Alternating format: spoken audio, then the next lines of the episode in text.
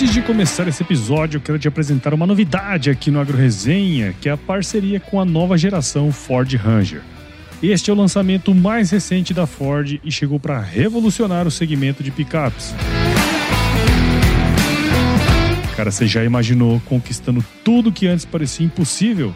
Pois é, a nova Ranger te permite isso, principalmente quando o assunto é performance e capacidade. Ela vem equipada com o motor V6 3.0, o mais forte da categoria, transmissão automática de 10 velocidades, tração 4WD com 6 modos de condução para te ajudar a enfrentar qualquer terreno, além de ter a maior capacidade de imersão da categoria, com 80 centímetros de profundidade. A nova geração Ford Ranger chegou para realmente enfrentar qualquer desafio e oferecer em uma só picape toda a potência, segurança e conforto para quem vive e respira o campo. Ficou interessado e quer saber mais sobre esse novo lançamento? Só acessar www.ford.com.br ou ir até uma concessionária e agendar um test drive para conhecer o que até então parecia impossível. Nova geração Ford Ranger. Que vem o impossível.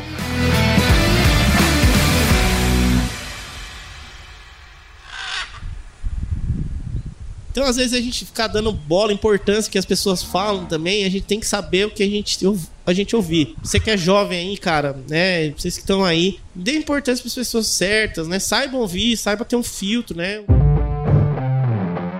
E aí, tudo bem? Antes de começar esse episódio aqui, eu tenho um recadinho para você. Se você é do marketing e trabalha ou presta serviço para uma empresa do agronegócio, ou é do agro e trabalha no marketing, você precisa conhecer a formação Lidicultura. Essa é a formação em marketing digital para o agronegócio mais completa do Brasil, com vídeos, materiais de apoio e tutoriais completos para você aprender tudo sobre o universo do marketing digital no agro. Saiba mais em www.lidcultura.com.br. O link está aqui na descrição. Agora bora começar.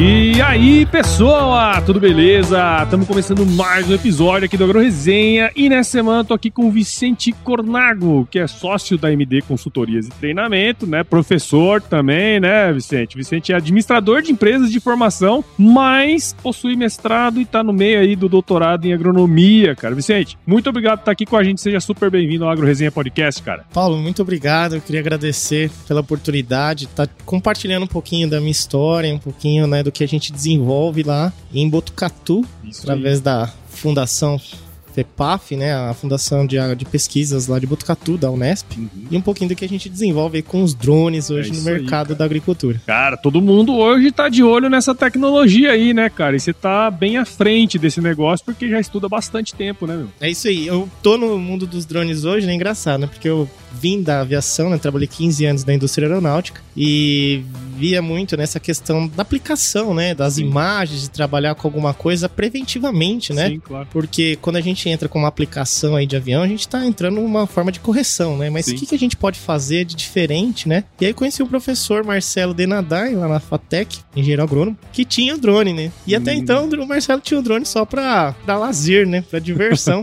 lá na FATEC, né? do qual a gente dá aula lá em Botucatu, falei, Marcelo, se a gente criar um curso, né? A gente podia ensinar o pessoal a operar, né? Em 2019, o pessoal usar isso, né? Pra ver as imagens, né? Talvez pensar num planejamento com tagado, né? O pessoal poder aplicar Várias isso, né? aplicações né? aí, né, cara? E inúmeras aplicações, Paulo. Hoje, se eu falar pra você que até coletar água superficial hoje, né? No curso meio ambiente que eu trabalho, eu coleto água, né? Captação de águas para análise, eu coleto com drone, né? Que massa, cara. É muito legal. E aí a gente começou, então, em 2019, essa vamos ideia fazer de fazer... Seguinte, segura essa história aí. Não, vamos, contar, vamos contar essa, essa história aí, porque é o seguinte, você que tá aí ouvindo já sabe que no Agro Resenha Proteira não tem tramela para quem busca se informar sobre assuntos ligados ao agronegócio. Então não sai daí, porque esse bate-papo aqui tá muito legal. Firma o golpe que nós já já estamos de volta. Bom, você já deve ter ouvido a máxima de que é o olho do dono que engorda o boi, certo?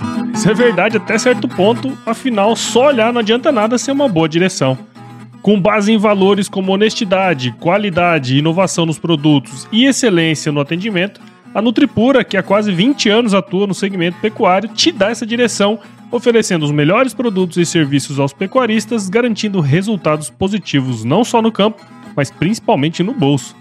E eu digo isso não é da boca para fora não, afinal eu trabalhei lá, cara. Eu vi com meus próprios olhos a competência técnica e o cuidado com o negócio do cliente. Saiba mais sobre a Nutripura em www.nutripura.com.br e fique ligado nos artigos que saem no blog Canivete, que na minha opinião é o melhor conteúdo sobre pecuária de corte que você vai encontrar na internet. Siga também a Nutripura nas redes sociais, é só chegar lá no Instagram, Facebook, Twitter e YouTube e fique atualizado sobre o que há de mais avançado na pecuária. Nutripura, o produto certo na hora certa.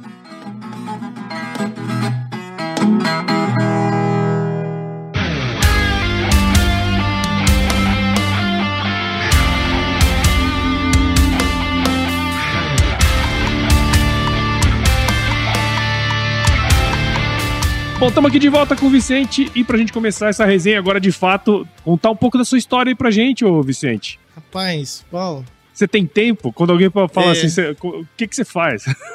Rapaz, gente, se eu contar pra vocês, vocês vão acreditar, né? Quando eu, eu tinha uns 17, 16, 17 anos, né? Minha mãe falava, vai estudar, meu filho, né? E eu falei, não, mãe, eu quero ser jogador de futebol, né? Tenho um sonho, né? Então eu sei que você é jovem e tá ouvindo, você escuta essa aqui, é, é legal. Aí eu falei, não, mãe, eu tenho um sonho, eu quero ser jogador de futebol. Vai estudar, vai fazer alguma coisa. Eu falei, não, mãe, eu jogava, né? Eu joguei no Nacional, no Juventus, em São Paulo, fui pro Internacional no Rio Grande do Sul. Você rodou mesmo, então, jogando bola. Com 19 anos, e aí voltei pro Nacional e, e nada, né? E nisso, meus amigos, né, da, do colégio, né? USP, Unesp, Poli, Unicamp, os meninos tirando carta e eu atravessando São Paulo. Cortava lá da Vila Formosa, lá, lá da Zona Leste até a Barra Funda, Marquês de São Vicente pra treinar, né? E era ir e voltava, era duas horas de ônibus, quatro horas só de, de trecho. E minha mãe vai estudar, meu filho. Eu falei, não, mãe, queria jogar boa. Meu pai tinha açougue em São Paulo, queria se mudar pro interior, pra Botucatu, em 2000. E aí eu, eu falei, não, eu vou com você, né, te ajudar, tudo. E nisso eu, eu conheci o pessoal da cidade, né, de Botucatu e Sim. comecei a vir pra ajudar meu pai e comecei a jogar no time da cidade. Disputamos campeonatos ali na cidade, no começo de 2000. E aí tinha um goleiro lá, o Márcio, né, cara? E o Márcio falou assim, ô Vicentão, estão contratando lá na Embraer, né, em Botucatu tinha a unidade da Embraer, estão contratando lá na Embraer pra jogar bola, né? E eu, Paulo, achava, cara, que era pra jogar bola, Jogar né? bola só. que era só pra jogar bola, né? Falei, nossa, vou ser jogador da Embraer, ainda vou ganhar um salário, né? Tudo, né? Ganhava na várzea 5, 100 conto por final de semana, era 400 por mês, né? E jogava só final de semana. Aham. Se eu tava com 20 anos. Aí o Márcio falou: não, vamos trabalhar lá, que é bom, cara. A empresa lá paga. Mas eu não sabia, é que era pra trabalhar, não era só pra jogar bola, né? e aí veio o primeiro salário, Paulo. Rapaz, mano, 325 reais. Adivinha o que eu comprei? Ah, Adivinha aí. Uma chuteira. Ah, não, a chuteira eu já tinha. Comprei o tênis de futebol de salão, ah, Comprei o tênis de futebol de salão, rapaz. E aí o que aconteceu? Acabou o dinheiro. E aí, né, desse, dessa situação, então, de ter que trabalhar a semana inteira, ainda jogar bola no final de semana, né? Eu falei, não, mas a empresa é boa, né? Vou pensar em crescer, eu vou ter que estudar. E aí resolvi estudar, resolvi fazer o técnico mecânico, isso já me proporcionou entrar na área da qualidade, então eu já comecei a trabalhar com inspeções de aeronaves, fazia inspeção de portas que vinham da Grécia naquela época, né? A Embraer tinha uma parceria com a Grécia. Começava aí via dificuldade do inglês, né? Porque vinha Sim. as coisas tudo em inglês lá. Aí mandaram eu pra São José dos Campos, eu fiquei lá em São José dos Campos seis meses morando no hotel. E lá os caras só falavam inglês, que eu mexia com peças de reposição, rapaz, eu não entendia nada, bicho. Então foi aí que eu comecei, né, dessa, né, vamos dizer assim, desse incômodo, eu comecei a estudar. E de lá não parei, né? Fiz faculdade, casei também, fiz especializações. E aí em 2015 eu já tava, né, vamos dizer, lá na área comercial da Embraer, numa boa condição legal lá dentro da, da parte agrícola, né, trabalhando com Ipanema. Aí me desligaram, né, da empresa, só que em 2011 eu já comecei a dar aulas, né, na FATEC. Então eu mantenho a minha carga horária e comecei, fui buscar, né, aí eu desenvolver o meu mestrado, né, entrar na Unesp, né, procurei lá um professor de referência, né, professor Ulisses Antonias, e ele me aceitou lá no... Eu saí às 8 da Embraer, às 9 eu já tava com meu mestrado para 2016, né, então eu fiz meu mestrado, é, agora eu tô terminando meu doutorado na Unesp. Então, tipo, eu, eu falo pros jovens hoje, né, que a única forma da gente, a única garantia hoje de empregabilidade, da gente ter um crescimento é o conhecimento, né? Porque a tecnologia muda, né? Hoje nós vamos falar do drone. Amanhã a gente pode estar falando assim, nossa, que lembra quando falava do drone, Vicente, né? Então as coisas mudam, né? Existem outras maneiras. O que eu falo, o importante é o conhecimento E a gente, como pesquisador dentro das academias hoje, a gente pensar em quê? Em a gente melhorar a assertividade na prescrição agronômica. Uhum. Ou seja, ninguém quer usar produto químico, ninguém quer usar o drone, porque isso são todos custos, né? Custo, né? O que, que a gente precisa fazer? Acertar, né? Desde o plantio, a gente pensar em gerar soluções que a gente consiga ter um bom plantio, a gente consiga estimar ali a produtividade e fazer esses controles preventivos. Recentemente aí, né, um grupo grande aí de eucalipto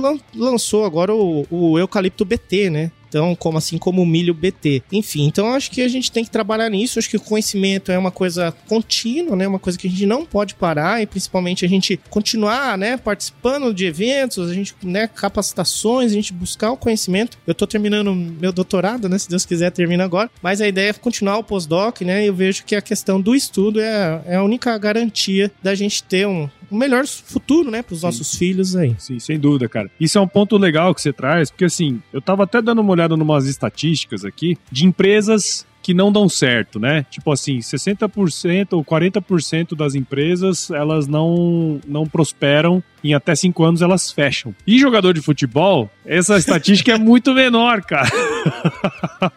então você fez a escolha certa, bicho. Você vai, vai estudar que vai dar mais.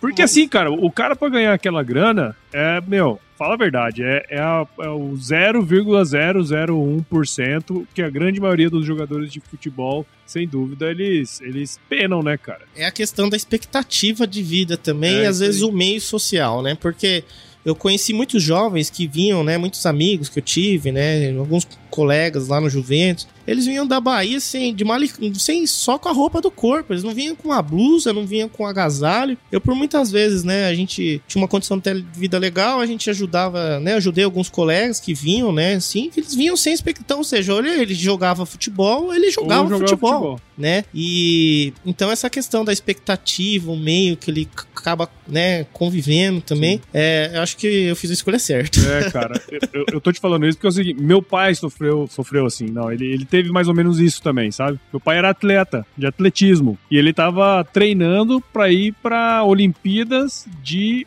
é, Los Angeles na época, 80, 82, né, que foi Los Angeles, e tava fazendo um ciclo. E aí um dia ele se viu nessa situação. Tipo, ele, ele era o único, único japonês, pessoal lá, os caras que corriam, corriam muito melhor que os negão, assim, que corria pra caramba, tá ligado? Eu falei assim, cara, eu era o piorzinho ali. E aí depois, aí ele foi estudar tal, aí depois ele falou assim, pô, daqueles caras que corria comigo lá, nenhum eu vi mais falar. Então olha só que louco. Ele falou assim, ó, eu era o piorzinho e os caras bons não prosperaram. Então assim, cara, o esporte é aquele negócio muito legal, cara. Eu, eu admiro muito o esportista, mas o cara, além de ser muito bom, ele tem que ter uma sorte danada também, né, velho? Tem que ter uma, um bom empresário. As coisas mudaram muito hoje, né? A gente vê os jovens, né, indo embora do país muito cedo, cedo né? né? Virou um negócio, né? Eu acho que eu estou falando assim de 96, 97, né? Era uma coisa que ainda tinha, existia paixão, né? Existia sim, alguma sim. coisa. Os jogadores ficavam mais tempo aqui no Brasil, né? Então eu acho que uma coisa que mudou bastante hoje, né? Então hoje você não tem mais jovens, né? Moleque com 16, 17 anos já tá sendo vendido para fora do país, né? E o esporte, né? E é uma pequena contusão que o cara tem, acabou. acabou. E o cara. E aí, né? Você vai fazer o quê, né? É, se você se machucar no final de semana jogando bola, você ainda pode pilotar drone. É, é o nosso, então, nosso, é. nosso assunto daqui, cara. Esses dias mostraram, né? Até um ex-jogador de futebol lá de São Paulo, que foi campeão mundial, acho, né? Não sei. Tava, esses dias ele tava é. trabalhando de guardador de carro numa churrascaria de favor ainda, né? Então, é realmente. Complicado. É complicado. Realmente foi. Foi bom, né? Foi legal, mas hoje eu adoro a vida que eu tenho hoje. hum, você fez aquele esforço danado para contratar uma pessoa aí para sua empresa, mas em menos de um ano ela já foi embora, né? Pois é. Eu já fui essa pessoa e posso te dizer, é uma situação desagradável para o empregador, mas tão ruim quanto ou até pior para quem vai embora. E é justamente isso que a Glue HR Solutions não deixa acontecer. A Glue é uma consultoria de recrutamento e seleção diferente de tudo que você já viu por aí. Justamente pelo fato de terem nascido no agronegócio, entendendo com profundidade as necessidades das empresas e especialmente dos candidatos. Para entender melhor o trabalho deles, ouça o episódio número 284 que eu gravei com a Carolina e com o Bruno aqui no Agro Resenha e aproveite para marcar uma reunião pelo WhatsApp no número 19 98278 5572. Glue HR Solutions. Atrair os melhores talentos do agro pode ser bem mais simples.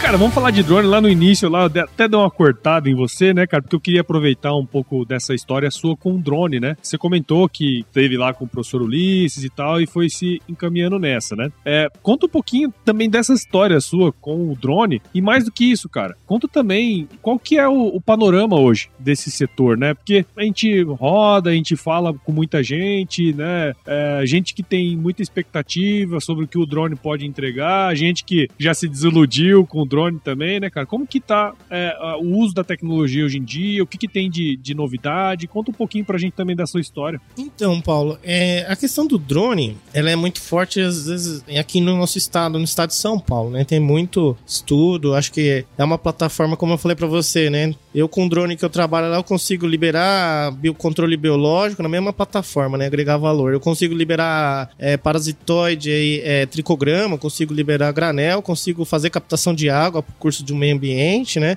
E a gente consegue fazer mapeamento aéreo. Então a gente vê assim, tem inúmeras aplicações, né? Eu vejo os drones hoje, né, pensando na agricultura, né, uhum. que é o que a gente trabalha, Sim. no mapeamento aéreo com câmeras hoje RGB ou multispectrais, né, uhum. que aumentam o NIR, aumenta a resposta, né, a, a melhora a, a resposta para a gente poder ver índice de clorofila e estresse hídrico. Depois nós temos a parte de análise de imagem, que é muito importante. Então, o drone é, é mais uma ferramenta, né, Paulo? Como Sim. vários implementos que estão aqui na feira, claro. né? Então, pode ser que vá usar o drone ou não, e aí depende também a questão do rendimento operacional, assim como a gente tem as trocas tecnológicas. Tem que né? fazer sentido, né? Tem cara? que fazer sentido e tem que somar né? Tem que melhorar a vida, né, do, do agricultor, né? Então, a questão da, da aplicação do drone, ela, ela precisa ser uma ferramenta, né? Então, a gente tem o, né, o mapeamento, a gente tem análise de imagens, e aí que entra uma coisa muito legal, Paulo, porque existem outras plataformas de imagens, né, como os satélites hoje, que Sim. conseguem oferecer, né, imagens aí, né, radares, nós temos radares hoje, eu vou falar para você, gente, né? Qualidade. né? Quando eu comecei com esse negócio de drone, eu achava, Paulo, que era só drone, né? Não, tem que fazer mapeamento, mapeamento. Sim. Depois, com o passar dos anos, eu comecei a dar aula no curso do meio ambiente também, trabalhar com análises ambientais, com a parte de satélite. Gente, hoje eu vou falar pra vocês, cara. Eu só levanto o drone quando precisa mesmo. Quando o uhum. satélite, quando eu não tenho um radar, quando não tenho um satélite que não me entrega a informação que eu preciso. Sim. Aí eu vou subir o drone, né? Então, vamos dizer assim, a última coisa que eu vou fazer é subir o drone pensando hoje nas plataformas e dentro desse conhecimento adquirido. Sim. Então a gente tem, né, é, satélites aí, nós temos em e o mais engraçado, Paulo, que eu acho demais isso, cara. Hum. Tem plataformas, tem muitas empresas hoje que trabalham com imagens de satélites gratuitas e vendem isso como um serviço. E tem muita gente comprando isso, né? Sim, meu. Então eu acho isso fantástico, né? A questão do mindset, né? Alguém falou, pô, vou pegar isso aqui, é gratuito, tá na internet, né? Vou pegar, pegar a imagem do Sentinel aí, que a maior parte das plataformas usa a imagem do Sentinel, né? E vou transformar isso num produto e vou vender. Sim. E tem gente pagando por isso, né? Eu acho, acho paga e acha bom. Eu acho barato, né? Essa questão do, de pensar fora da caixa, né? Mudar o mindset. Eu jamais, eu, com o professor, eu ensino o pessoal a baixar as imagens, analisar as imagens, né? Nós temos o Sirbas, nós temos o Sirbas 4A, que é um bom satélite. Então a gente tem que pensar numa coisa assim, né? Numa mescla, né? Então, entre usar o drone, uma coisa híbrida, né? Usar as imagens de satélite e usar o drone quando a gente não precisa. Sim. E principalmente, a gente trabalhar de uma forma preventiva, ou seja, saber os, os estágios, né? Os estágios que a gente pode usar o satélite, momento que a gente pode usar o drone, né? A gente pega o caso de cana-de-açúcar, de 90 a 100 dias, a gente consegue fazer um mapeamento com drone, identificar vários, né? A gente consegue identificar falha, reboleira, planta daninha, identificar folha estreita, folha larga. Quer dizer, hoje tem muitas plataformas, hoje a gente consegue trabalhar muito bem. Mas aí que entra, né? Essa questão do como utilizar, né? Eu faço inspeções de aeronaves, pela essa experiência minha, eu faço um projeto de FD, que é a inspeção de faixa de deposição, pessoal da, da agroefetiva, do professor, e eu tive algumas visitas, né, em alguns locais com aviação, né? Então é, é um perfil bastante diferente da nossa realidade aqui. Uhum. Tive no, no sul, num grupo grande, lá em Uruguaiana, e falei que eu trabalhava com drone, que eu fazia né, que trabalhava com imagem, com drones, né? Uhum. E o cara falou assim: drone, professor? Eu falei: é, eu trabalho com drone e tal, né? Rapaz, drone aqui só o segurança da fazenda. Eu falei, mas como assim só o segurança da fazenda? Falei, ó, nós já tentamos usar o drone aqui no arroz, mas não dá certo. Até processar as imagens, fazer o voo, processar as imagens, a taipa secou já. Uhum. E nós perde a taipa, né? Que é, é, o arroz irrigado, né? Então existe, né? Eles precisam trabalhar com uma coisa que seja pra ontem, né? Uma claro. coisa que eles consigam tomar decisão e poder fazer, né? A transposição de água, fazer a reposição.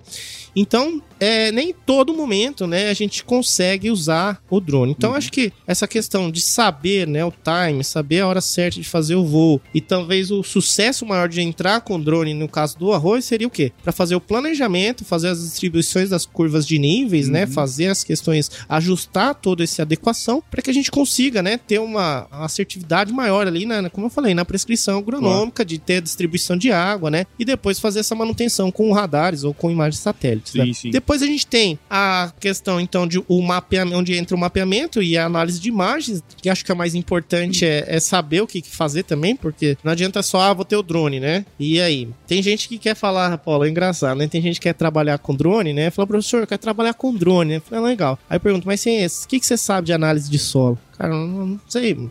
Falei, então, como você quer trabalhar com drone? Você não entende nada, você não faz nem análise do seu solo, não sabe nem, né, na sua propriedade que você tem, você não sabe nem qual que é o potencial, né, agricultável, né, dentro do, da sua área. Porque a gente precisa ter essa reposição, né? A gente planta e precisa saber, né, a melhor condição. É questão de água, questão tem, né, a gente tem aí alguns nutrientes que vão embora, lixiviam, né? A gente tem muita água, muita chuva. Então, por exemplo, né, o, o hidrogênio é um negócio que, que vai, o nitrogênio né, é uma coisa que vai Sim. embora com a água, o fósforo, o boro. Então a gente perde isso, né? Então a gente precisa ter essa análise, saber, né, organizar, estruturar esse plantio para que depois a gente possa ter, né, uma manutenção, uma prevenção, Sim. né, não fazer o que acontece. No caso também, quando eu tive em São Desidério, na Bahia, inspeção de aeronaves, né, áreas grandes também de produção de algodão, a mesma coisa. Ele falou, ó, senhor, a gente identifica a bicuda aqui, né, tem que fazer já plano de contenção, fazer a bordadura, entrar com um inseticida, fazer o controle, porque se, se infestar, não tem jeito, não tem nem avião que vá combater e a gente entrar com inseticida que vai perder a produção. Então, a gente precisa saber, né, usar essas ferramentas ferramentas e adequar isso à nossa realidade. É, é situacional, né, cara? Você tem que entender o, o que está acontecendo para daí então utilizar uma um determinada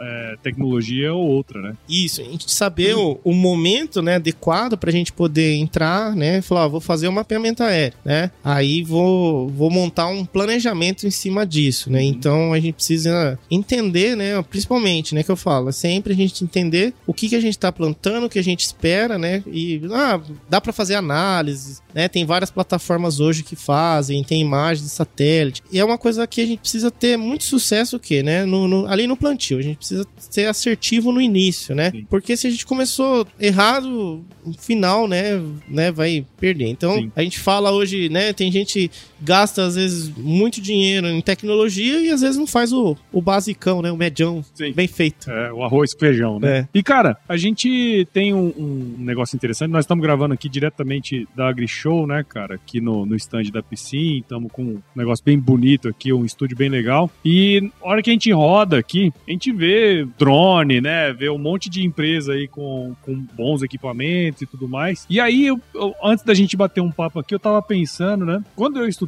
agronomia, a gente tinha aula lá de, de tecnologia, né? De aplicação e tudo mais. E uma das coisas que eu aprendi, que eu mantive na minha cabeça, né? Porque tem muita coisa que a gente aprende e esquece, é que a pulverização aérea, em termos de custo operacional, era uma das menores, né? E eu queria entender, uh, porque assim, você falou, né, das, da, das principais utilizações aí, né? E a pulverização é uma delas. E eu, eu vejo muita dúvida em relação a utilizar o drone para esse fim, né? Como que é hoje, cara? Já é viável esse negócio?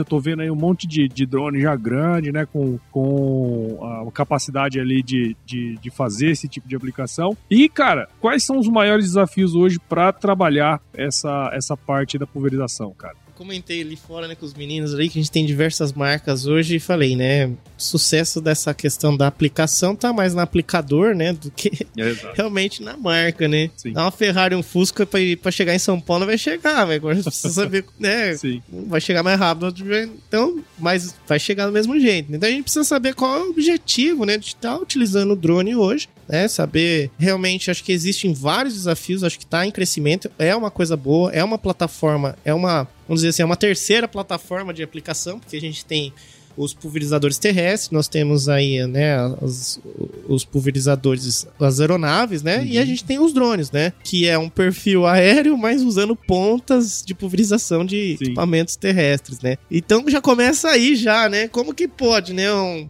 ele é considerado um, né, uma plataforma aérea, mas usando pontas de pulverização com, né, de, de pulverizadores terrestres, né. Ele vem para substituir o costal?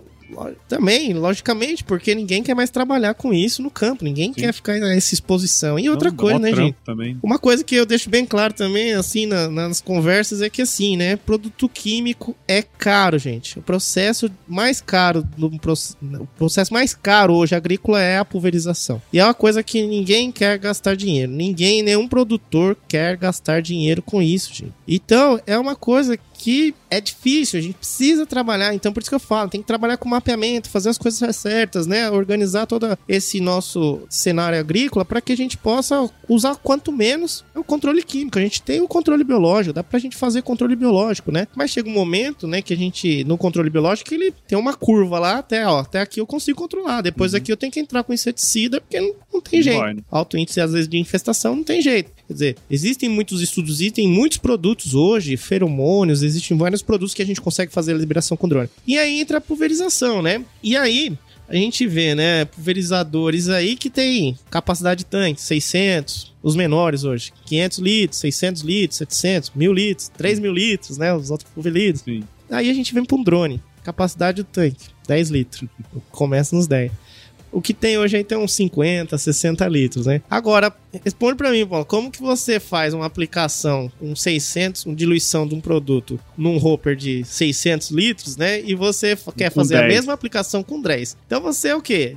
Automaticamente já aumenta o princípio ativo do produto, né? Claro. E aí que você começa a fazer as misturas e aí que começa o negócio o, o problema. Aí começa o problema, né? Aí a calda. É, aí não tem calda, uma crise, né? Que misture produto, não tem jeito. Então é. Já começa, né? Esses desafios aí. Hoje no Brasil a gente não tem nenhum produto hoje com bula, né? Olha, isso aqui você pode aplicar com drone, né?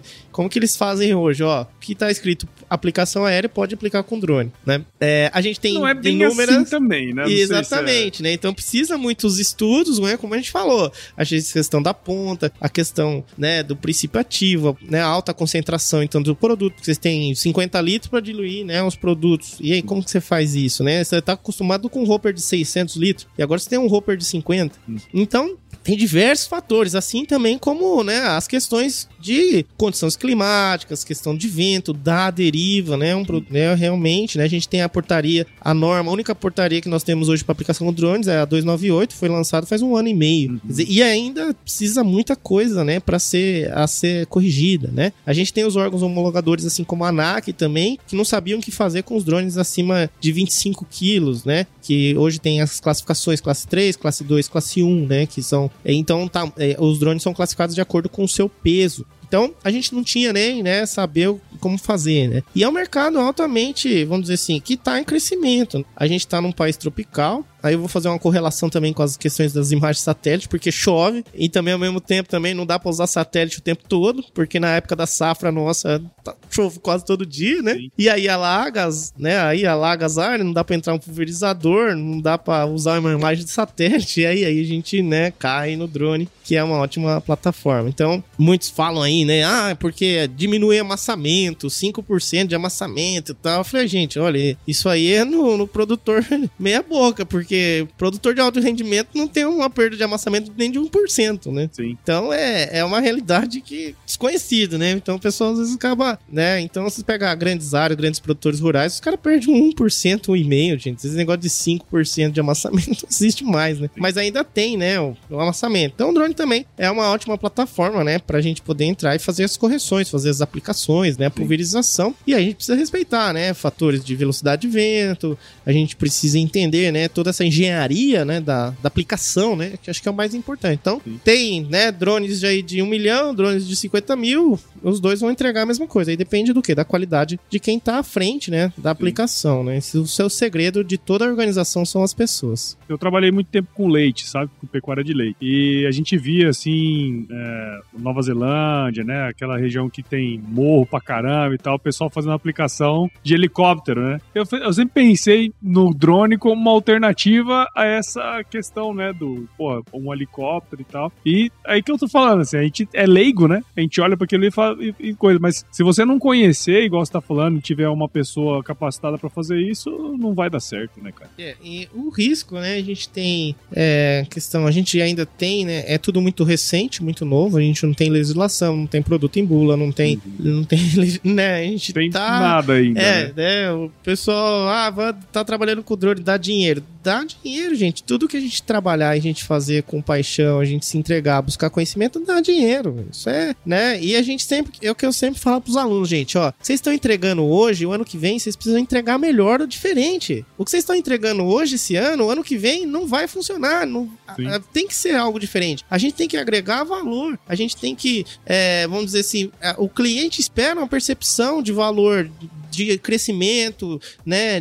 De você estar à frente, buscando conhecimento. Então não adianta você começar, ah, vou começar com drone aqui e tô aplicando aqui, né? E o ano que vem, gente, vai ser tudo diferente isso, Sim. né? Do jeito que as empresas estão hoje, já estão vendendo drone, estão vendendo equipamento. Daqui a pouco vem um Vant, vem um equipamento maior que o drone. Os equipamentos são bons hoje, estão entregando faixas aí de 10 metros, tem equipamentos bons aí. Uhum. E a gente tá falando aí, tem equipamentos prometendo entregar 100 hectares por dia, né? Pensando em 5 horas de aplicação. Então, são bons equipamentos. Hoje um trator, hoje aí, um de arraso, um, três pontos aí, tá entre- vai entregar uns 400 hectares por dia, quer dizer, então, pô, legal, um custo mais baixo, não entra, não tem amassamento, as áreas né, chovem bastante, então os drones são usados nessa, nessa condição que você falou lá na questão de montanha, né? então a gente tem é, a aplicação hoje dos drones, a maior parte da concentração estão em áreas realmente né, com um declive aí um pouco mais acentuado, né? Áreas bastante quebradas, áreas Sim. quebradas, né? Uhum. Mas quando a gente pega esses equipamentos hoje e leva para uma realidade, como eu falei lá de Uruguaiana e quando eu falei de São Desidério lá, gente, não, Não vai, né? não vai fazer nem cosga, né? Sim. E aí a gente tem o maior limitante do drone, que é a questão, né, da, dessa, do tamanho do tanque, né? E outro fator que é a bateria. Sim. Mas nesse caso, a bateria, ela é, né, realmente dá, 20, dá 10 minutos, 15 minutos de voo, mas eu acho que não é nem a questão da bateria, mas o tamanho, né, do, do hopper, né, porque é, não tem como, né, você colocar mais peso ali na plataforma, né, e a gente tem um, um grande problema hoje nos drones, que, é, que talvez seja algo que, né, como eu falei, que a questão do ano que vem seja melhor, é a questão da pressão, né, a gente não tem nenhum manômetro hoje pra gente saber quanto tá de, tá de pressão no drone, né, então a gente tem é, diversas né, oportunidades, eu vejo assim como oportunidades, né, para os jovens aí que estão escutando Claro. a gente, né, para poder trabalhar, É né? Tem deriva, produtor não quer usar, é menos produto, agride menos o meio ambiente, tem menos exposição. Mas a gente precisa entender, né, o tamanho, a realidade, né, entender o tamanho da área e, e realmente é mais barato, economiza, né, é bom, mas não precisa entender. Acho que os fatores logísticos acho que é muito mais importante do que a aplicação, aplicação em si. em si, né? E você falou uma coisa interessante aí, que é essa parte da, da capacitação, né, cara? Que assim, isso tudo que você falou não é um negócio trivial. Não é uma coisa que você aprende da noite pro dia e de repente você é um baita de um, de um aplicador, é um cara que faz esse- essa operação bem.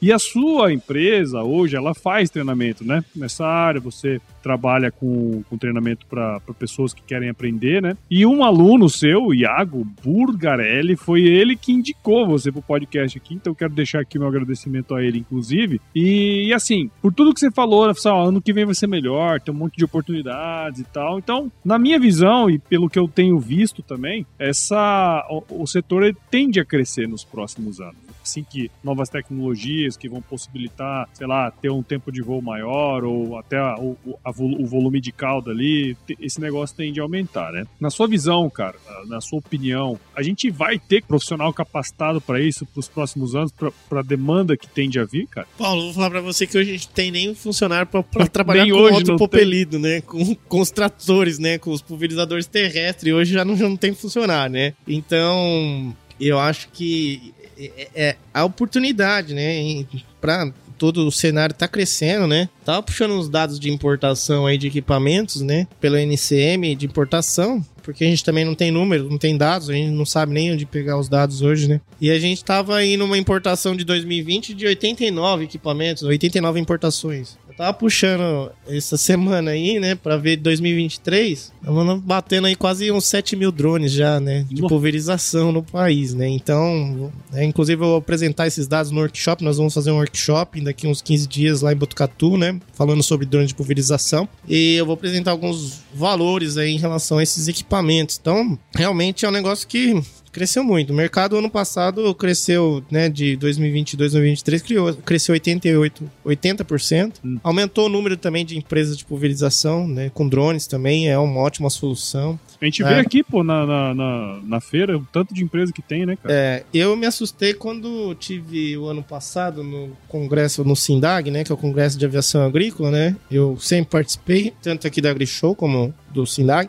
eu me assustei quando eu vi metade do Sindag sendo a participação de empresas com drones de hum. pulverização. Eu vou falar a verdade que eu me assustei mesmo quando eu vi metade do Sindag, um espaço, quase metade do Sindag, né? Tem as empresas uhum. do setor né, da aviação, uhum. as empresas de produtos, de equipamentos, né? E outra metade era só de drones, né? Então, é uma coisa que vai crescer, tá crescendo, já cresceu, é uma realidade, é bom, né? Mas a gente vai precisar de gente capacitada, cursos, né? Homologações. A gente tem a própria portaria 298, né? Exige a questão da, da certificação, né? Do CAR, né? Que é o aplicador aeroagrícola remoto, né? Então é um curso que tem um mínimo de 28 horas, né? Então precisa, nós vamos precisar de mais treinamentos, nós vamos precisar disso porque é sério, né, gente? Porque é, é pulverização, né? É produto químico, é dinheiro que vai embora, é impacto ambiental, é fitotoxicidade também. E é a mesma coisa coisa com o avião, né? Não saber aplicar direito vai ter problema. Exato, né? É, então, é, foi o que a gente falou. É. é o custo mais barato operacionalmente falando, mas se o cara aplicar errado, é caro igual. Vai ficar caro igual, vai ficar mais caro até, é. né? Porque o, o, não vai chegar no alvo. Não vai chegar quer. no alvo, vai dar fitoxicidade, vai dar fachamento. E eu vou falar pra vocês, gente, olha, trabalhar com drone é mais fácil que trabalhar com avião, com pulverizador, porque você fica lá embaixo da sombra, né? Fica lá, às vezes, né? Ou, ou fica em cima, coloca, né? Uhum. E aí a gente coloca, pega o controle, faz um planejamento de voo, né? Faz todo o planejamento, né? Aqueles que, quando, né? Quando os mais espertos fazem antes, né? Sim, Tem muita gente é. que faz na área, quer tirar o A e B lá e fazer na área, e aí não tem um problema, né? Aí porque não entende a topografia, tem árvores, sensor. Ah, você tem, tem drone, tem, tem sensor, né? Mas o sensor só funciona no momento que, né? Ele tem que ter um tempo de resposta, né? Se ele tá rápido ali até ele responder, o sensor bateu, né? Uhum. Bateu na árvore, né? E quando não bate num fio, que não tava planejado, né? Eles têm vida própria, né? Dias que também a gente tem pouca tem muita nubulosidade, a gente tem pouco sinal de satélite, né? Uhum. Ah, mas é RTK, é, mas quando a gente né, tem capa de nuvem, a gente tem interferência, o sinal do satélite varia bastante, né? Então a gente tem problemas de comunicação. Tem índice de magnetismo, que ninguém sabe, mas que são explosões solares, que também impactam isso na, na transferência, né, de comunicação entre o drone e o controle. E o drone você faz o planejamento, apertou o botão lá e fica só acompanhando, né? É, pra você tirar o brevet, mano, nó, dá uma grana e um tempo, né, cara? Esses dias eu, eu postei um vídeo com a minha filha lá e, e eu coloquei lá, né, a Alice com um cofrinho lá e eu com uma uma caixa ah, assim, de aí, vídeo lá e falando, ó, piloto agrícola aqui, quase 300k, né? E o cara pra aplicar, pra trabalhar com drone em 7 mil, hein? Nem 7 mil, né? Tem que uhum. ser maior que 18 anos, né? Quer dizer, então, talvez hoje eu até nem consigo entender muito isso hoje, né? Mas como eu coloquei lá no vídeo, talvez quando ela, na idade dela, quando ela crescer, quando ela tiver uns 18 anos, pra ela vai ser muito mais fácil entender tudo sim, isso, sim, né? Sim, então, essa é a questão da mudança, né? Daqui a pouco, o ano que vem, vai falar assim, ah, Paulo, você lembra que nós fizemos aquela live de drones? Falou, que drone? Nossa, como que aquela, aquela tecnologia era, né? Nossa, aqueles Sim. drones lá, eles voavam 50, 20 minutos, 25 minutos, né? Nossa, que baixo. Nossa, como que a gente podia, né, trabalhar com drones naquela condição, né? Vai ser, vai ser igual a gente fala hoje do fogo, né? Antigamente era, uma, era um método de cultura, né? Um- é um- Era um tipo de manejo. Hoje a gente fala É. do fogo, nossa senhora, como que a gente usava fogo lá no passado, pra, né? É. Então vai ser mais ou menos assim. A, a, a tecnologia ela vai mudando, cara, e a gente tem que acompanhar, né, meu? vai mudando, né? E a gente também vai mudando os problemas, vai É, mudando as claro. dificuldades, vai evoluindo, né? E ao mesmo tempo criando novas oportunidades. Mas é, é isso que eu falo, né? Para os jovens, né? Falar, gente, foca no conhecimento, estuda, capacita. Ah, professor, vou terminar a faculdade, vou dar um tempo. Vou dar um tempo na sua cabeça, porque só na sua, porque o mundo inteiro tá, vo Tá tá voando, voando né? né? E, e- e então continue estudando, né? Com foco no conhecimento, porque sim, gente, a tecnologia muda, né? Nós tínhamos lá na nossa época, nós tinha fita cassete, disco de vinil. tá Hoje louco. falar de disco, fita cassete, né? Ninguém É o velho, é o velho. né? O old, Porque né? é cringe, Cringe, cringe. cringe, né? O pessoal da nossa idade é o cringe, né? E, e vai mudando, né? Então, quer dizer, né? é, eu nunca imaginava, Paulo, que ia acabar as locadoras de vídeo. Porra, locadora de vídeo. Era uma diversão. Era E engraçado também. Só não podia entrar na salinha do Ah, fundo, não, hein, mano? curtiria. Curtir. curtiria. É, quem, quem for mais novo não vai saber Nem dessa parada. que é nem sabe que é locadora, né? E é engraçado que vai mudando tanto, né, Paulo, que vai. é, essa questão também vai deixando, né, ser um produto, vira outro produto, né? E também muitas coisas que vão, né, concorrência, vamos dizer assim, direta, né? Sim. Porque também acabou, né? Diminuiu isso com esse negócio da locadora, diminui a pipoca, diminui um monte de coisas que antes tinham, né? Que acom- acompanhavam junto ali, né? Isso. Então, são várias mudanças, né? Tem as concorrências indiretas, né? E isso vai mudando, né? Então, a gente, né? A questão, por exemplo, plataformas como o Uber, né? Como, nossa, quando chegou o Uber no Brasil, começou o negócio de Uber, era aquela briga, você vê aquelas coisas no aeroporto. Treta, né? E hoje você pode ver, né? Hoje o cara pode ser o melhor taxista, ser o cara mais cordial, aquele que dá o troco, né? Certinho, né? Uhum, Porque os caras nunca tem troco. O cara pode ser o melhor taxista. Mas se ele não tiver dentro de uma plataforma hoje como essas do, né, do Uber, ele tá fora do mercado. Sim, Né? sim. Dificilmente ele vai perder cliente, né?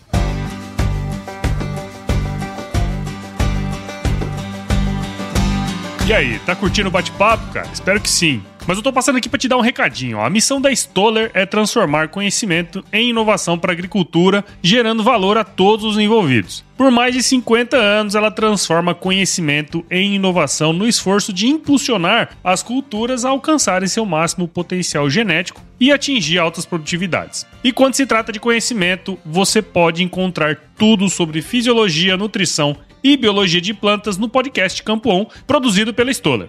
Lá, um time de especialistas aborda assuntos relacionados às principais culturas agrícolas e, como você já sabe, você pode escutar quando, onde e como quiser. Aprimora o seu conhecimento no site da Stoller, o www.stoller.com.br. Lá você vai encontrar vários artigos técnicos e o link para assinar o podcast Campo On no Spotify. Lembre-se de seguir a Stoller no LinkedIn, Instagram, Facebook e YouTube. É só procurar por Stoller Brasil. Isso é inovação, isso é Stoller.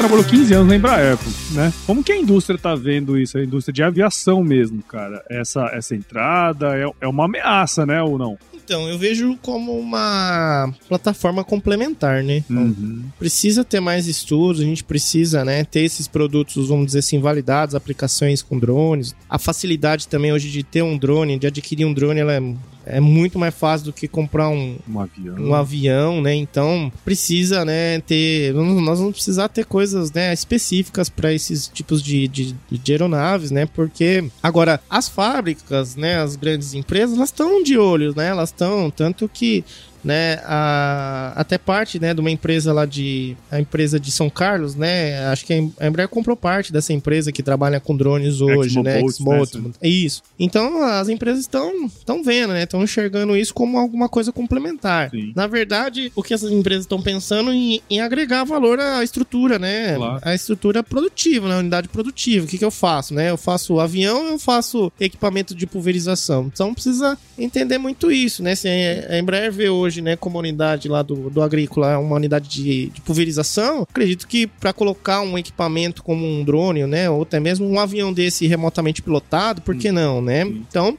eu acho que isso tem, tende, né, a ser um futuro aí a gente vê realmente, né, não menos aviões, né, mas sim mais plataformas aéreas, né, Entendi. porque os aviões hoje, né, a gente tem os turbopistão e tem os aviões a turbina, né, que são os aviões que então, tem diferenças é, velocidades de aplicação, né, e quando a gente vê os aviões de turbopistão, que são faixas aí de 15, 16 metros, né, 20 metros hoje aí de faixa, então, é a, vamos dizer assim, eu falo que é a primeira troca tecnológica, né? Que é o cara sair do pulverizador, ele não, dá, não tá dando mais conta ali, ele não consegue fazer mais, ele já tá no máximo, gente. Vocês pegarem o trabalho, minha tese de mestrado, mostra muito essa questão da evolução. Vocês podem, né, quem quiser, tiver curiosidade, dar uma pesquisada aí, porque eu, eu fiz um trabalho que a gente tá com, com os equipamentos de capacidade operacional já no talo, já, já tá, né, Sim. pulverizador autopropelido, então, gente, tá fazendo aí quase mil hectares aí, às vezes, no dia. Os caras estão, né, estão rodando as máquinas, né, eles procuram, né, os grandes grupos, né, gente, sim. tô falando de, de grandes sim, produtores, sim. trabalham no máximo, né, o pessoal estuda, né, ninguém, ah, vou, ah, hoje eu vou comprar um avião, ah, hoje eu vou comprar um pulverizador, não, gente, eles, hoje esses grandes grupos pagam uma, uma empresa especializada faz um estudo, faz tal, o né? dimensionamento, né? ninguém, né? Isso mudou. Ninguém né? rasga dinheiro, né, A cara? Feira, as feiras, né? Quando eu vinha nas feiras aqui, cara, ah, vamos fazer, ah, o vendedor abraçou o cara, vem cá, ah, vendeu, né? Tem mais isso, né, gente? Não, não existe mais, né? Então a gente tem as empresas de consultoria, muitas empresas hoje, por princípio, né? Eu acho que é uma grande oportunidade, o pessoal também, agrônomo aí, o pessoal que tá escutando também, acho que é uma grande oportunidade, é de trabalhar com essas pesquisas, trabalhar com essas questões de consultoria, Sim. porque não tem mais isso, né? Então o cara vê lá a primeira troca tecnológica do pulverizador é o, né, é o avião. Né? E talvez essa próxima troca tecnológica seria entrar o drone aí, né? No caso, né? Então tá o pulverizador, entra o drone, o drone dando conta vai entrar um avião, né? Então acho que é mais ou menos esse cenário que se perfila aí, a substituição aí, essa troca tecnológica, então substituindo um pouco o pulverizador terrestre. A gente tem pulverizadores, por exemplo, de arrasto, pulverizadores de três pontas, talvez uhum. esses pulverizadores aí, né? Porque tem que entrar com o trator. Então, tipo, é uma coisa que naturalmente, entendeu, Paulo? Até por questões econômicas, Sim. né? É uma coisa que vai acontecer. Sim. Talvez o, o trator só vai entrar na área só para fazer o plantio e depois a colhedora. Enquanto isso, vão ser plataformas aéreas aí, drones ou aviões remotamente pilotados aí Sim. também, né? E já existem alguns estudos, já existem alguns equipamentos. Semana que vem tem a, a a feira de drones lá em São Paulo, né? Drone Show. É, já falando de umas plataformas aéreas aí de equipamentos maiores, né? Como aeronaves mesmo, Sim. né? A gente muda a questão da engenharia, então, da, da pulverização, né? Então já começa a mudar um pouquinho, né? O perfil. É, equipamentos aí fazendo 14 metros de faixa, né? Então, enfim. Então acho que. É, muda bastante. É o mercado. É Legal. o que eu sempre falo, né, gente? Tem que Quer usar. Dizer, o cara que fizer o seu treinamento lá vai virar um jogador caro, né? Vai ficar caro. vai ficar caro, né? Porque se a gente não valorizar o que a gente faz, né, ninguém vai dar valor, né? É então a gente tem que saber o que a gente entrega, né? É, acho que é o conhecimento, né? E, acima de tudo. Show de bola. Pô, Vicente, agradeço demais, cara, sua participação aqui no Agro Resenha. Eu, eu, gostei muito dessa visão sua, né, de futuro, dessas oportunidades, né, cara, em vários segmentos aí de profissionais. Eu fiz a brincadeira do jogador caro, né, mas é, é verdade, né, velho? Assim, o cara que se capacita, o cara que tem conhecimento, ele é um cara disputado. O jogador caro nada é. mais é do que o cara mais disputado ali, né? Então, a gente faz a brincadeira, mas é bem verdade. O cara que se capacita, o cara que que tem o treinamento, pô, ele tende a ser um cara mais bem posicionado. Então, obrigado, cara, por você ter vindo aqui. Parabéns pelo seu trabalho. Espero que você prospere cada vez mais aí, meu. Obrigado, né? Agradecer o Iago, né? É, Parceiro Iago nosso lá também. E eu que agradeço, Paulo, né? A oportunidade de estar tá aqui, somar conhecimento, né? Ah, algo, um grupo de ouvintes, né, muito bem importante, principalmente do nosso setor, né, gente? Sim. Então eu acho que essa questão da valorização, né, da nossa atividade, a valorização do agro, saber fazer as coisas certas, corretas, né? Trabalhar com produto químico hoje, trabalhar com tecnologia é uma coisa que é extremamente perigosa, né? Então a gente precisa ter cuidado, a gente precisa saber valorizar, porque, né, porque é um fazendo errado, né? Uma notícia errada, ela repercute É. pra 10, né? Uma notícia positiva pra 3, né? É Então a gente, a gente fazer as coisas, né, com muita parcimônia, né, muita responsabilidade a chance de sucesso é muito maior. E é assim, né? Vocês estão entregando hoje, gente, né? Vocês querem ganhar mais entregando a mesma coisa? Não tem jeito, Não tem né? jeito, tem então, jeito. se você quer ter uma vida melhor, você tem que se capacitar, buscar. tem que entregar né? O ano que vem, tenho certeza que nós vamos estar aqui com o Paulo falando de outro assunto, né? E, e esse assunto aqui de hoje, né? Vai ficar, né? Vai virar passado e a gente, né? E as coisas vão evoluindo, né? Então, acho que o sucesso é a gente buscar o conhecimento sempre. Bom, muito bom. Cara, e, e fala aí pra gente como que quem tá ouvindo nós aqui pode acompanhar seu trabalho, velho. Então, a gente faz os treinamentos, né? A parte de, de drones, né? A gente faz pela Unesp, né? Pela fundação, na FEPAF, né? Então a gente tem, né? Tem o Instagram, tem a rede social, né? Tem a nossa. Mais a, a parte do Instagram que a gente utiliza bastante, né? Facebook, mas pode colocar lá, né? Vicente Cordago, ou MD Agro, né? A parte de drones aí, ou até mesmo a FEPAF, né? Fundação de Pesquisas Agrícolas e Florestais. Show de bola, cara. Vai estar tudo aqui na descrição do episódio. E agora, vamos pra um quiz aqui, cara. É bem tranquilo, não tem pegadinha, tá? Quiz. Quiz. Ó, é bem tranquilo, vou te fazer umas perguntinhas. Você responde a primeira coisa que vier à cabeça, certo? Vitor Cornago, qual que é a sua música antiga predileta, cara? Minha música antiga, ah, ah sei, Perhaps Love. Ah, ó, louco. Perhaps Love, muito bom. e, cara, conta pra gente qual foi o lugar mais legal que você já visitou. mais legal foi foi o Louvre, Ah, Paris. é bom. Pô, Louvre é da hora. Você conseguiu ver tudo? Eu não consegui ver tudo, cara. É, e o mais engraçado é a Mona Lisa, né? O tamanho do quadro. O quadrinho, filha da puta, quase- mequetrefe, É quase cara. uma imagem 3x4. Meu, tem, tem umas porra dos quadros de 10 metros de altura por 20 metros de comprimento e o povo vai ver aquela bosta daqui. Cara, mas olha, o Castelo de Versalhes é também é, é muito louco, né, cara? Eu, foi uma coisa que eu. O Castelo Cara. de Versalhes também. Mas eu falei uma besteira aqui, mas é o seguinte: é, eu, eu li o livro da, da biografia do Da Vinci, sabe? E aí eu entendi o porquê da fascinação que as pessoas têm por aquele quadro, cara. Ah, Tem é? uma técnica que ele meio que desenvolveu que fez ele ser conhecido muito percepção, né? pela- é, a percepção. amarrar. Onde você, onde você tá, parece que a Tá menina ela tá, te olhando, te olhando, então é. tem umas paradas ali de técnica mesmo. Tem, tudo tem técnica. é muito né? louco, cara. é Muito... Tudo tem Tudo técnica. tem técnica, É, né? Tudo tem a técnica. A gente precisa buscar o conhecimento, né? E ah, às vezes o pessoal vê, né, os vídeos, vê as coisas lá no Instagram, né? A página de vocês também é muito legal, né? E eu falo pros alunos, gente, isso aí é só a ponta do iceberg. Ih, gente. Tem muito tem trabalho, tem tem, que ter planejamento, tem que ter organização. Não é assim, né? Sim, sim, é, é, ah, começou aí, ah, tá fazendo sucesso. Não é, gente. Isso aí, o que a gente vê hoje na rede social é só a ponta do iceberg. Tem Sim. muito trabalho, muita pesquisa, né? Muito desenvolvimento, né? Então, essa questão da técnica, ela, é- ela é muito importante, né? Isso aí, cara. E conta pra gente, na cozinha, qual que é a sua especialidade? Ai, cara, eu como filho de açougueiro, né, cara? Não dá Ah, pra fugir muito da, da carne, né? Rapaz, você sabe que essa aí lembra uma história legal, assim, sabe, cara? E legal também, assim, de contar. Com a pandemia, a gente teve que fazer as atividades em casa, home, né? E meu pai, o açougue, tipo, um açougue pequeno, São Manuel. E meu pai quase fechou, né? Porque ninguém saía de casa pra comprar as coisas, né? Ninguém. Sim. Meu pai ia quebrar, né, cara? E eu comecei pra ajudar ele, cara. Comecei a fazer hambúrguer gourmet, sabe? Comecei a fazer defumado, carne defumada e entregar pras pessoas, na casa das pessoas, né? Ó, da hora. Cara, e foi legal, cara. Foi de um tamanho assim, por dois motivos, né? Primeiro, por já ajudar meu pai, e outro, porque é, eu podia conviver mais com ele, né, cara? Uhum, Então, sim. foi muito legal. E aí, as- alguns colegas meus, nossa, cara, você também faz de tudo, tal, não sei o tá mexendo agora com carne e tal, não sei o que. Eu falei, cara, é meu pai, cara. É claro. Meu pai vai quebrar, velho. Se eu não fizesse essas coisas, ele ia quebrar na pandemia. Cara, e eu fiz isso aí. Foi um ano mais ou menos. Tinha o Felipe, um amigo nosso também, que fazia parte da defumação. A gente começou é, vender, cara, e a galera curtia, cara. E o pessoal começou a gostar, cara. Da hora. E então, essa questão de carne, então a gente fazia defumado. E, e, eu, e outra coisa, Paulo, ó, eu começamos com a costelinha de porco, né?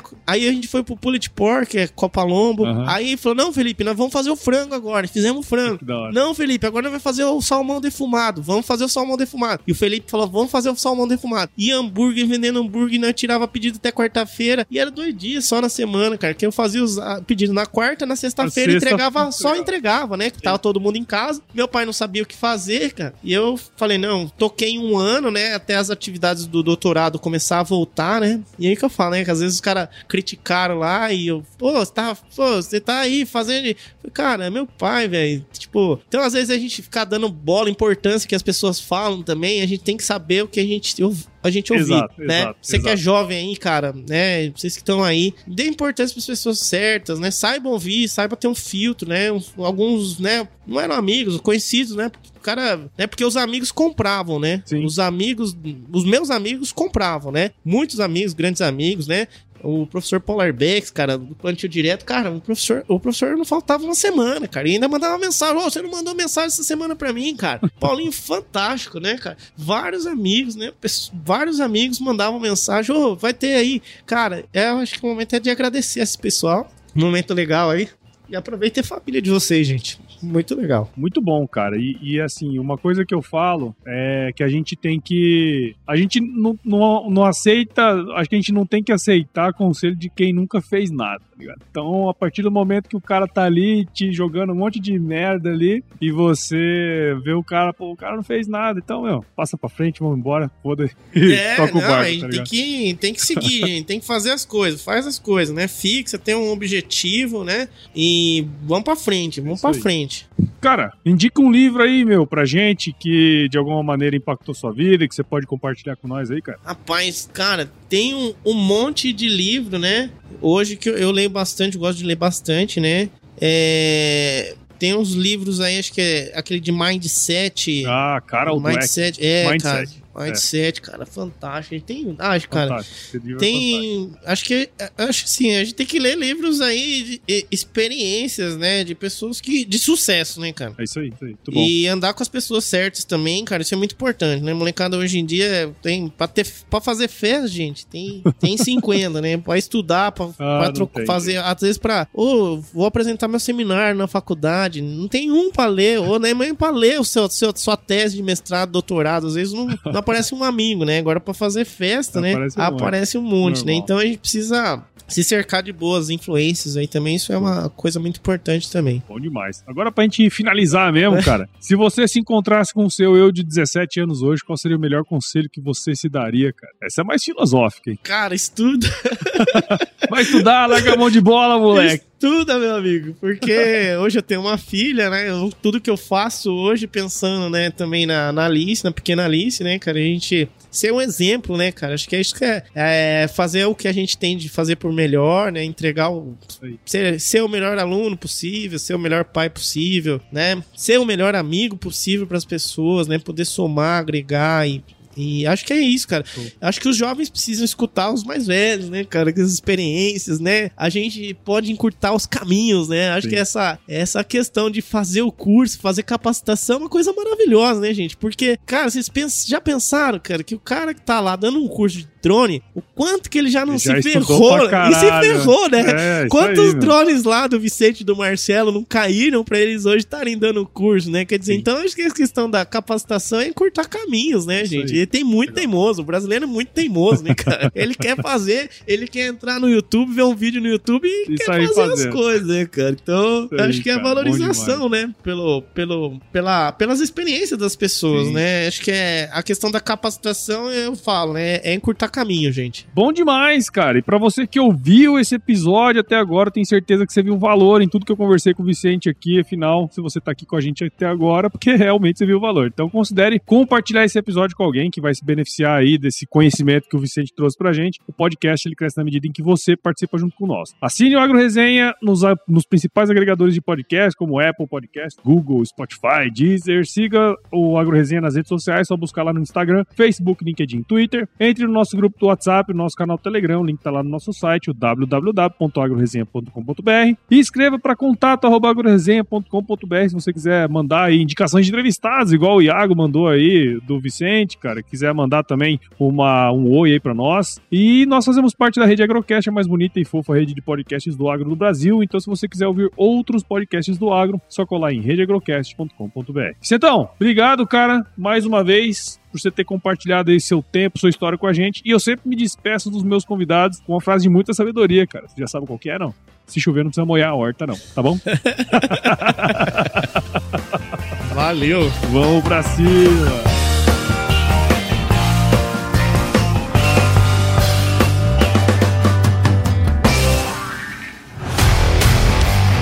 E aí, você gostou desse podcast? Se gostou, considere compartilhar esse episódio com alguma pessoa que irá se beneficiar desse conteúdo e nos ajude a alcançar ainda mais pessoas. O roteiro e apresentação desse episódio foi do Paulo Ozaki, a produção do Agro Resenha e a edição do Senhor A.